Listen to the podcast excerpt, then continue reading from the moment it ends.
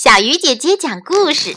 今天我们要说的故事啊，叫做《把野猪关进围栏》。有一段时间里，大兴安岭地区的一个村庄里，人们经常受到几只野猪的骚扰。它们毁坏庄稼，袭击家畜，甚至对村里的人安全都构成了威胁。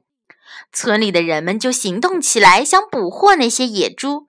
但这些野猪很狡猾，当他们觉察到村里人的行动时，便不露一点儿踪影了。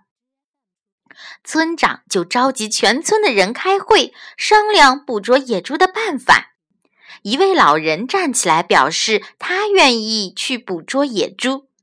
大家都露出了怀疑的表情，心想：年轻人都办不到的事情，一个老头子能行吗？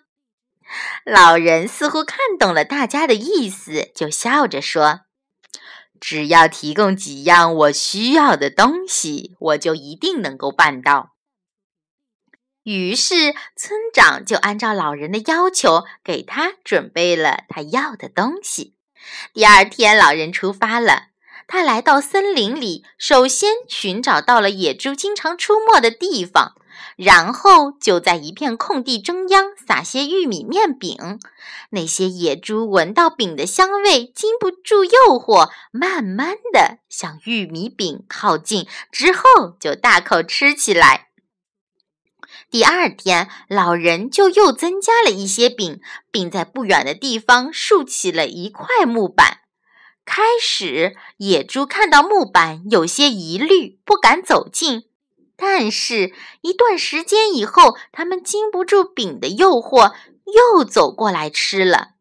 就这样，老人每天在玉米饼的周围多增加一些木板，野猪总是犹豫一阵后又过来吃那些香甜的玉米饼。时间一天天的过去了，木板越竖越多，渐渐的便形成了一个围栏。野猪对木板似乎也已经习以为常，依然进去吃香甜的玉米饼。可想而知，最后他们都被关进了围栏。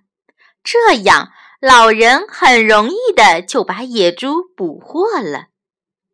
后来，村里人向那位老人讨教，怎么会想到这么奇妙的办法？老人说。你们光想到一枪击毙他们，事实上，你们连野猪的影子都很难发现。于是，我把这个问题转变成另一个易于解决的问题：如何才能看到野猪？这样，我想到了把野猪围起来的办法。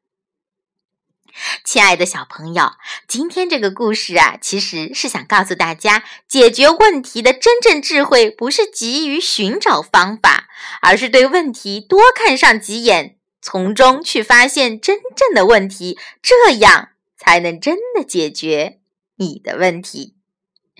好了，小鱼姐姐讲故事，今天就到这里了，小朋友，我们明天再见。